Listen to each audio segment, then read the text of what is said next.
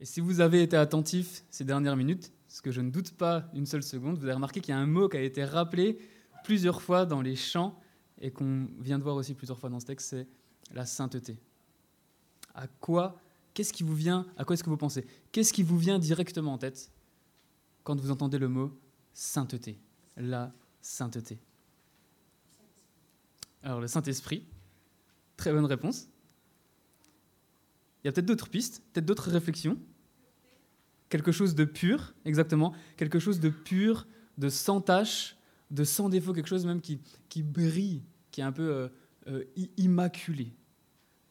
Peut-être que sur votre arrière-plan aussi, si vous êtes ici pour la première fois, ça peut vous faire penser à euh, des, toiles avec, par exemple, des, saints catholiques, avec des, auréoles derrière. On peut penser à, à ces saints-là, à ces personnes exceptionnelles, d'après l'Église catholique. On peut penser aussi à une sainteté euh, de, manière, euh, euh, de manière de vivre sainement. Une manière de vivre sainement, un esprit saint dans un corps saint. Donc c'est aussi une, autre branche de la pureté, c'est de vivre d'une manière pure dans le monde. Peut-être que certains dans cette salle ont eu en tête quelque chose de encore un peu plus solennel, un peu plus résonnant. Vous voyez, un peu comme des chants en, latin ou des chants grégoriens qui résonnent dans, dans des grandes églises. C'est un peu ça la sainteté. Et peut-être que même dans cette salle, il y a l'opposé. La sainteté, c'est l'ennui. L'ennui. L'ennui parce que être saint, bah, c'est jamais rien faire d'interdit, c'est jamais rien faire de très palpitant. Et l'enjeu de cette définition, l'enjeu de cette question que je vous ai lancée, c'est pas seulement euh, pour parler ensemble d'une petite définition. Si je vous pose la question, c'est parce que la Bible, elle dit que Dieu, il est saint. Dieu est saint. Et si on part chacun avec nos propres définitions, ben on n'est pas rendu. On se retrouve sans cesse en train de projeter des choses sur Dieu et peut-être d'en arriver à les définir à notre manière. Et c'est là que ce psaume, il vient à notre secours. Parce que le but de ce psaume, c'est de nous pousser à adorer Dieu à cause de sa sainteté. Pourquoi je dis ça? Vous avez vu ce refrain, verset 5, et un autre refrain, verset 9. Vous savez pas, enfin, devinez lequel je lis au début, mais c'est les mêmes en fait. Proclamez la grandeur de l'Éternel, notre Dieu.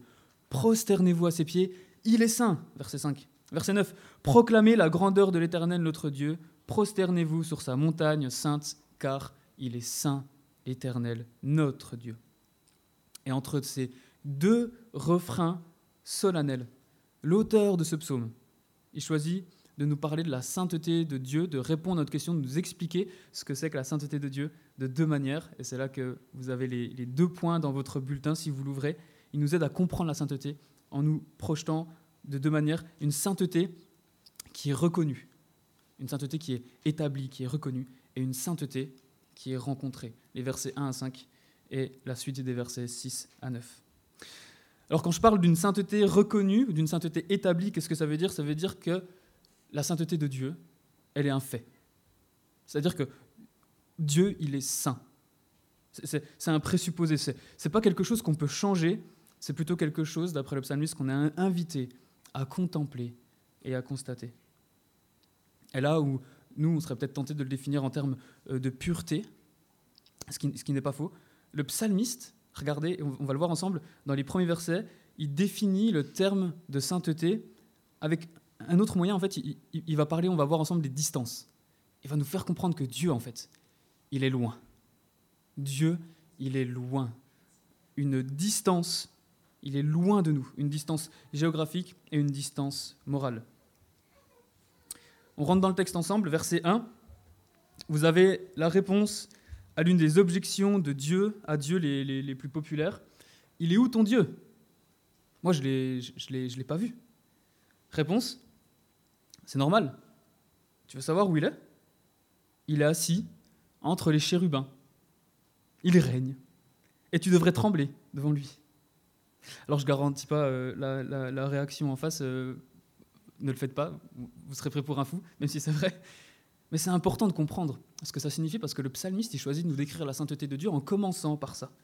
Les chérubins comme l'entourage de Dieu. Et rien qu'à son entourage, ça nous renseigne sur qui est Dieu. Pour commencer à décrire Dieu, il commence à décrire son entourage. En d'autres mots, imaginez, c'est comme si vous étiez au, travail. Tu as souvent euh, ton N plus 1, N plus 2, N plus 3, et, et vous savez, c'est ce boss, ou boss de boss, ou boss de boss de boss, qui fait un petit peu flipper. Celui, quand euh, il entre euh, dans le bureau, d'un coup, ça se tait, ça range euh, sur les téléphones, ça change de fenêtre des fois sur l'écran, etc. Mais vous voyez cette atmosphère qu'il y a dans le bureau quand il y a ce patron qui rentre. Imaginez un jour, vous arrivez au bureau et vous voyez cette personne-là, il y a un aura autour de lui, que tout, le monde tremble un petit peu, tout le monde est, est, déstabilisé devant lui, et vous le voyez comme vous l'avez jamais vu. Vous le voyez euh, tout affairé, tout apeuré, encore plus déstabilisé que, que, n'importe qui. Et il a peur d'une personne qui est là dans la salle. Il est au petit soin pour cette personne. Première question qu'on se pose, ben, c'est qui ce mec? C'est qui cette personne pour que mon N plus 2, mon N plus 3, il soit dans cet état-là? Pourquoi il flippe devant lui? Et là, vous comprenez. Grâce à à l'attitude de cette personne, grâce à, l'attitude des autres salariés autour de cette personne, qu'il est le big boss. Vous comprenez, en regardant l'entourage, que c'est lui, le big boss. Et ici, c'est pareil. Le psalmiste nous décrit l'entourage de Dieu. L'entourage de Dieu, c'est les chérubins. Les chérubins, des, créatures célestes qui, euh, si vous regardez dans la Bible où ils apparaissent, en Genèse chapitre 3, à la fin du chapitre 3, les, chérubins, c'est ceux qui gardent l'endroit de la présence de Dieu, du jardin, avec des épées flamboyantes. C'est le genre de, d'être. Si on était face à eux, on partirait en courant. C'est des anges, quand ils se manifestent à, à Ézéchiel, ils ont une description qui fait froid dans le dos. Ézéchiel 1, Ézéchiel chapitre 10, vous pourrez regarder chez vous. Ce sont des anges qui sont représentés euh, au sommet du tabernacle. Le tabernacle, c'était le lieu qui représentait la, présence de Dieu euh, dans l'Ancien Testament. Et, ces chérubins, ils sont prosternés.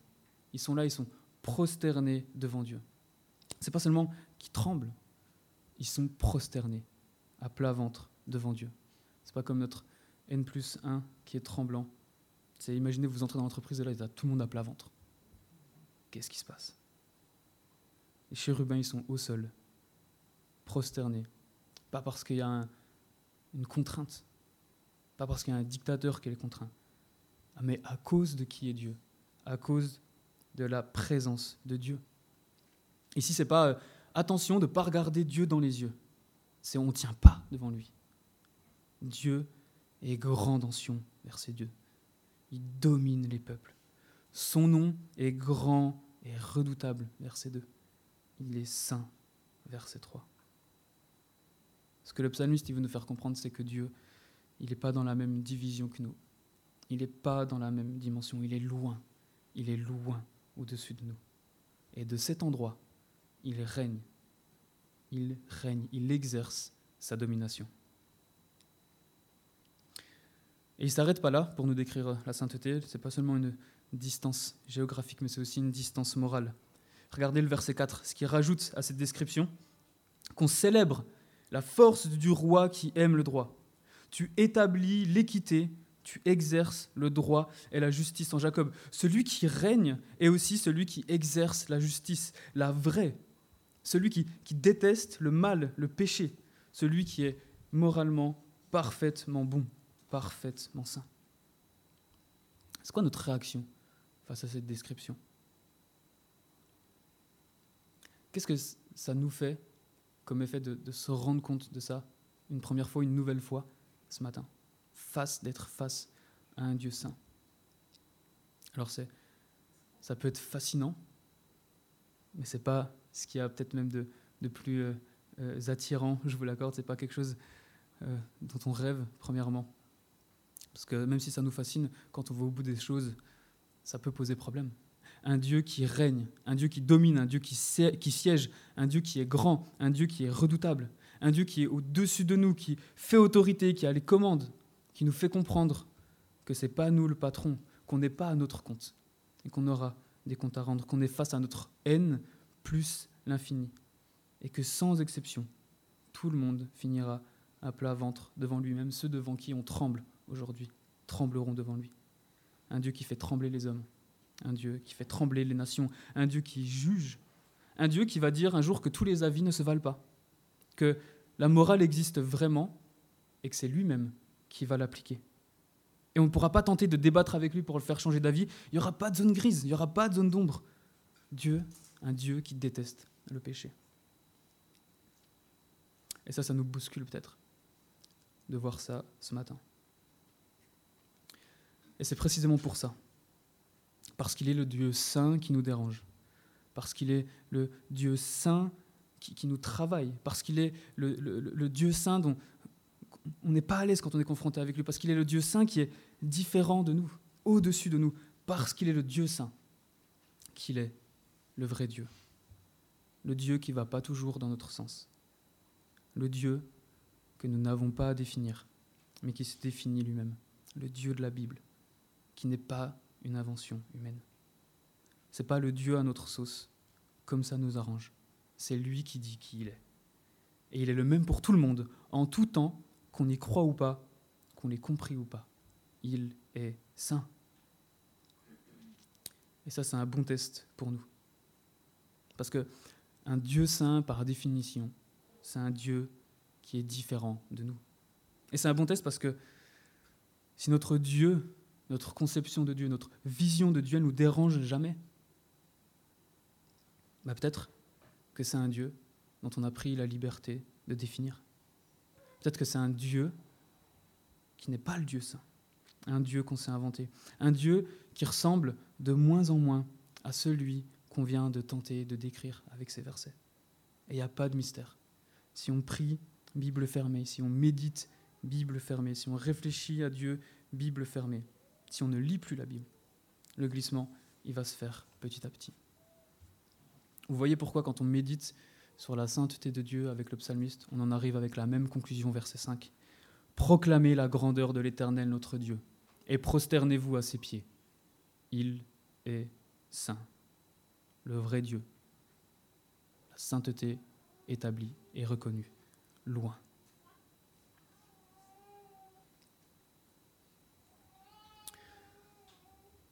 Mais attention, une fois qu'on en arrive là, on n'est qu'à mi-parcours de ce psaume. Attention à pas se méprendre. Je m'explique. Il y a un an, à peu près, j'ai une discussion dans un parc avec Jean. C'est un, faux prénom, vous ne trouverez pas qui c'est. Jean, c'est une personne euh, qui est d'accord à, 100% avec ce qui est dit là jusqu'à aujourd'hui, enfin jusqu'à ce moment. Il était d'accord à, 100% de, de, dire que Dieu, oui, il est saint, Dieu, il est grand, Dieu, il est différent, Dieu, il est au-dessus, Dieu, il est, il est trop loin. En fait, Dieu même, il est trop au-dessus. Il est, il, est, il, est, il est trop loin pour qu'on puisse le connaître vraiment. Il est, il est trop saint pour qu'on puisse le connaître vraiment. Il est tellement différent qu'il en est inaccessible. Qui, qui on est pour prétendre qu'on peut avoir, qu'on peut parler, qu'on peut connaître un Dieu si différent, si grand, si élevé. Bonne réflexion, n'est-ce pas? Est-ce que parce que Dieu est saint, il est inaccessible? Amen. Est-ce que être chrétien, c'est résumer à considérer que Dieu est saint? Qu'est-ce qu'on fait? Face à ce Dieu saint On va y venir. Regardez la suite, justement. Le psalmiste, il y vient. On redescend les pieds sur terre, verset 6 et verset 7, parce qu'il décide de, ça y est, de nous parler de trois hommes. Vous voyez? Moïse, Aaron et Samuel. Et vous avez remarqué ce qu'il met en avant de ces personnes-là? On va lire ensemble versets 6 et 7. Moïse et Aaron parmi ses prêtres, et Samuel, parmi ceux qui faisaient appel à son nom, s'adressaient à l'Éternel et il les exauçait. Il leur parlait dans la colonne de nuée, c'était la manière de Dieu d'apparaître dans l'Ancien Testament, dans la colonne de nuée. Ils ont respecté ses commandements et la loi qu'il leur avait donnée. L'Éternel, notre Dieu, les a exaucés. Tu as été pour eux un Dieu de pardon. Vous voyez tout ce langage autour de la communication?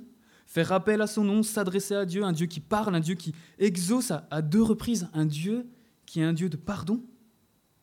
Et les personnes que le psalmiste choisit de, citer ici, c'est vraiment des hommes de Dieu, des personnes qui, dans l'histoire du peuple de Dieu dans l'Ancien Testament, ils ont eu une véritable relation avec Dieu. C'est comme si on était en train de parler de Formule 1 et que j'étais en train de vous citer euh, Schumacher ou Hamilton. C'est les, référents et les, champions, entre guillemets, dans l'Ancien Testament, euh, dans, la tête du psalmiste de, cette relation avec Dieu. Et ce qu'il est en train de dire, il est en train de répondre en partie à, Jean, là. Dieu, il s'est déjà rendu accessible. Dieu, dans l'histoire, il s'est révélé à des hommes, il, les a même exaucés.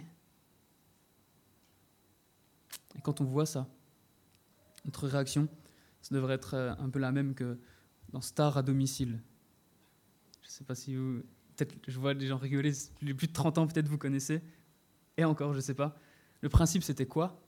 Star à domicile, c'était une star, la plupart du temps un, un chanteur, qui vient rencontrer ce qu'ils appelaient son admirateur. C'était le terme utilisé, et à l'improviste le matin au réveil, dans le coin d'une rue, en sortant de chez lui. Et vous vous souvenez de ses réactions euphoriques? Exactement. Exactement. Ils rencontraient la personne qu'ils admirent le plus et qu'ils pensaient être le plus inaccessible. Et c'est pas tout. Cette personne-là, souvent la star, elle, accompagnait la personne dans le quotidien, dans son travail, dans sa journée. C'était, c'était pas seulement une rencontre, c'était une journée partagée dans, dans l'intimité, dans les repas de famille. Et si vous demandiez à l'admirateur, bah, c'était sans hésitation le plus beau jour de sa vie. Si on a vraiment une idée de ce que c'est que la sainteté de Dieu, ce verset pour nous, ça devrait faire le même effet de Dieu à domicile, si je peux me permettre la comparaison.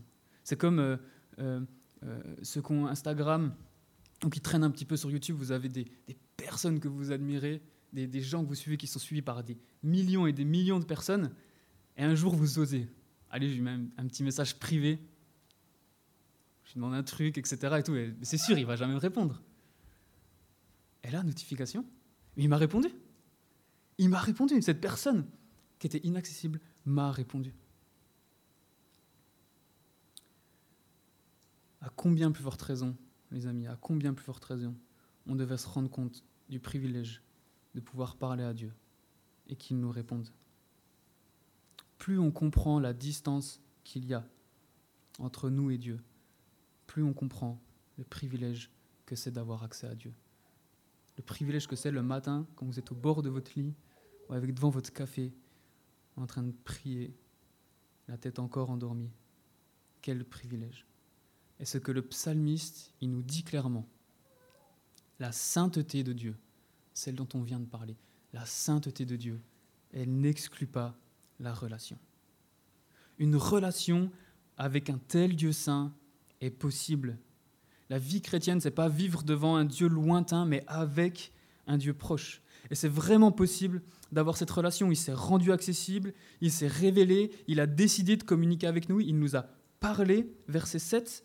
Et si on veut mieux le connaître, écoutons, cherchons, creusons. On a sa parole entre les mains encore aujourd'hui. Et ce psaume, il va plus loin encore, il dit que Dieu, il a exaucé, il a répondu à des prières. Et je suis sûr que ça arrivé à beaucoup d'entre nous. Des prières concernant des petites choses de la vie, des grandes choses de la vie, pour des études, pour le travail, pour un conjoint, pour des amis, pour la famille, pour une voiture, des choses matérielles, une maison, même pour que Dieu nous, nous transforme, pour que Dieu nous fasse grandir, pour que Dieu se révèle à nous. Vous vous rendez compte que Dieu, dans sa bonté, il a pris plaisir et dans sa volonté, selon sa volonté, il a pris plaisir à répondre à ces prières. Quel privilège. Un Dieu qui se met à notre portée, avec qui on peut avoir une relation et qui exauce nos prières. Vous voyez le risque aussi, quand je dis cette phrase-là Le piège, bah, c'est de tomber à l'inverse de Jean en fait. C'est que le fait d'avoir une relation avec Dieu, ça nous empêche de voir sa sainteté et de glisser petit à petit de, notre conception de, de, Dieu qui nous fait la grâce de se faire connaître à un Dieu dont c'est le travail d'être à notre service. De croire qu'on a Dieu dans la poche, il nous a exaucés, qu'il est là pour nous, une machine à exaucer nos prières, toutes nos volontés, un Dieu à notre service. Et on en vient à avoir une relation à Dieu qui exclut sa sainteté. c'est là qu'on en vient à la fin du verset 8 que j'ai laissé pour maintenant. Exactement. Éternel notre Dieu. Tu les as exaucés. Tu as été pour eux un Dieu de pardon, mais tu les as punis de leur faute. Alors, s'il a été pour eux un Dieu de pardon, pourquoi est-ce qu'il les a punis de leur faute? C'est, Un Dieu de pardon, ça veut dire que c'était, euh, dans, le langage du planning, ça veut dire que c'était des hommes de Dieu, c'était des hommes qui étaient en relation avec Dieu, il n'y avait pas de doute, c'est des hommes de Dieu, mais vous vous souvenez comment ces hommes ont terminé? Moïse et Aaron, qui ont regardé le pays promis et qui sont morts devant sans pouvoir y mettre les pieds. Pourquoi? Je vous lis un simple verset, vous allez tout de suite comprendre. Alors l'Éternel dit à Moïse et à Aaron, dans Nombre chapitre 20, verset 12, Puisque vous n'avez pas eu assez confiance en moi pour respecter ma sainteté devant les Israélites, vous ne ferez pas entrer cette assemblée dans le pays que je lui donne. Parce qu'ils n'ont pas respecté sa sainteté. Pourquoi l'auteur Il est en train de nous rappeler ça maintenant? Pour nous faire comprendre que notre relation à Dieu, aussi proche soit-elle, elle, n'exclut pas la sainteté de Dieu. Si même ces hommes de Dieu ont été confrontés à sa sainteté, à combien plus forte raison? Nous, on devrait faire attention de ne pas l'oublier. On ne peut pas se mettre Dieu dans la poche. Il ne change pas de qui il est, il ne change pas de nature quand on a une relation avec lui. Il ne devient pas moins saint parce qu'il est plus accessible. Et parfois, on doit l'admettre, notre compréhension de la grâce de Dieu peut nous faire oublier sa sainteté. Et on, se sent obligé comme si on avait le devoir de faire euh, un, choix entre, entre, entre, entre deux choses, entre deux dieux. Un Dieu qui est saint ou un Dieu qui est proche. Un Dieu qui est saint qu'il faut révérer ou un Dieu qui est proche qui peut nous exaucer. Comment résoudre cette tension que ce, texte il met en avant? Comment la Bible, elle maintient ces deux vérités côte à côte Exactement. Le seul moyen de maintenir les deux, c'est de regarder au summum de la révélation de Dieu, à la croix. Sans la croix, sans Christ, on est obligé de choisir entre deux religions, les amis. Entre un Dieu inaccessible qu'on ne peut pas connaître et une autre religion qui est un Dieu relationnel, qui est à notre service. Et dans la vie de Christ, on voit la volonté ultime de Dieu d'avoir une relation avec son peuple en venant lui-même sur terre. Quand on voit les interactions euh, du Christ avec tant d'hommes sur terre, et pas les plus fréquentables, des prostituées, des traîtres à la nation, des malades, des mendiants, et tout, tout genre de personnes, des pauvres, des riches, et il a invité à tour de bras à venir à lui. Venez et voyez. Venez à moi, vous qui êtes fatigués et chargés. Il venait pour rétablir cette relation que nous devrions avoir avec Dieu, que lui seul pouvait rétablir. Personne n'a jamais vu Dieu, mais Dieu, le Fils unique, qui est dans l'intimité, du Père, est celui qui l'a fait connaître. Jean 1, 18. Mais il ne l'a pas fait au détriment de la sainteté de Dieu. Pourquoi? Quand on regarde la fin de sa vie, quand on voit la cruauté du jugement de Christ, les gifles qu'il a reçus, des coups de fouet, sa mort horrible, clouée sur une croix, pour subir la colère de Dieu que nous méritions à cause de nos péchés. Quand on voit ce châtiment, on comprend la sainteté de Dieu. On comprend que, que Dieu, il rigole pas avec le péché, que le péché, c'était pas une blague, et que ça l'est toujours pas aujourd'hui. Et la grâce de Dieu, vous voyez comme c'est beau que la grâce de Dieu, ça renforce à la fois notre compréhension de la sainteté de Dieu, et notre compréhension de sa proximité avec Dieu. Les deux, en même temps, on n'a pas à choisir. La grâce, c'est ce qui fait que la sainteté n'est pas annulée par la proximité, la grâce d'être pardonné de nos péchés par le sacrifice de Jésus-Christ, le roi de justice. Le roi de justice qui, grâce à son œuvre, il nous revêt aussi de sa justice. Il nous revêt aussi de sa sainteté. Sa sainteté nous est communiquée si, si on croit en lui. Pour le jour où nous rencontrerons Dieu, le jour où nous serons devant lui, on pourra tenir dans sa présence. Pas à cause de notre sainteté, mais à cause de la sainteté de Christ qui nous est donnée. Un jour, la distance physique, elle disparaîtra complètement. On est saint, on est mis à part en tant que chrétien. Parce qu'un jour, la destination, on sera avec Dieu, une proximité et une présence de Dieu totale. Et c'est pour ça que dans le dernier refrain de ce psaume, il y a quelques mots en plus. Vous avez remarqué? Il y a ces deux vérités côte à côte. Proclamez la grandeur de l'Éternel notre Dieu et prosternez-vous sur sa montagne sainte, car il est saint, la sainteté de Dieu, l'Éternel notre Dieu, la relation avec Dieu.